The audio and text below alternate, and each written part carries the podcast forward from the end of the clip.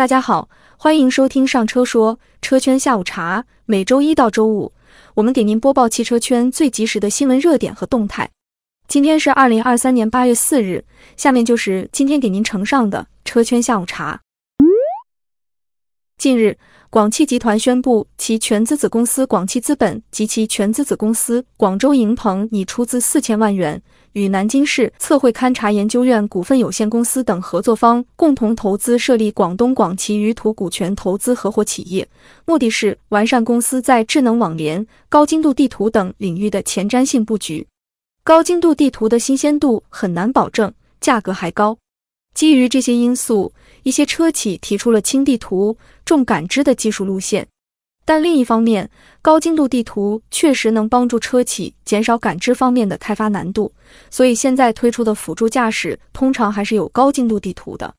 值得留意的是，蔚来汽车也在申请测绘资质。目前，国内共有十五家企业取得高精地图资质并通过复审，此外，还有部分企业取得了该资质。但未通过复审。八月三日，马斯克表示，特斯拉有望在今年年底实现完全自动驾驶。马斯克宣称的完全自动驾驶即 L 四、L 五级自动驾驶。马斯克表示，车辆控制是特斯拉 FSD AI 拼图上的最后一块拼图。不过，特斯拉的完全自动驾驶功能的使用有待监管部门的批准。特斯拉公司是否能在今年年底推出 FSD Beta，依然有所疑问。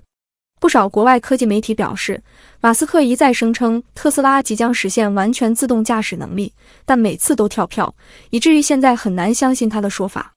自从特斯拉发布了 FSD Beta 版本以来，该公司开始使用诸如“功能完整”“比人类驾驶更安全”等宣传术语。特斯拉最初的承诺非常明确。自二零一六年起，销售的每辆汽车都可以通过软件更新，在未来实现完全自动驾驶。特斯拉完全自动驾驶技术的宣传术语，似乎也没有得到美国政府的认同。二零二三年年初，美国加州颁布了一项新法规，要求汽车制造商和经销商不得将半自动驾驶技术谎称为全自动驾驶技术进行欺骗性营销。今年二月，特斯拉在美国召回了三十六万余辆。配备了 FSD 软件的汽车。据美国国家公路交通安全管理局网站上的通知显示，FSD Beta 系统可能会引发交通事故。据爆料，项目代号为 Project Highland 的改款特斯拉 Model 3已开始试生产，九月起批量供货，十月起交付，相较于此前预期有所提前。据称，新车的尾灯设计与保时捷 Macan 类似，整体感觉与 Model S 类似。此外，根据零部件成本估算，新车指导价在二十万元左右。梅赛德斯奔驰监事会已提前与该公司首席执行官康林松续约五年，直至二零二九年。作为全球主要汽车制造商中首个提出将利润最大化、聚焦豪华当做转型目标的首席执行官，康林松带领奔驰在盈利能力、资本市场表现以及产品组合等诸多方面取得了良好成绩。据此，奔驰集团上调了全年盈利预期，预计二零二三年息税前利润将与二零二二年的二百零五亿欧元持平，好于此前略低于预期的水平。八月三日，韩国市场调研机构发布的数据显示，今年上半年全球动力电池装车量为三百零四点三千兆瓦时，同比增长百分之五十点一。其中，宁德时代以百分之三十六点八的市占率位居第一，电池装车量同比增长百分之五十六点二至一百一十二千兆瓦时。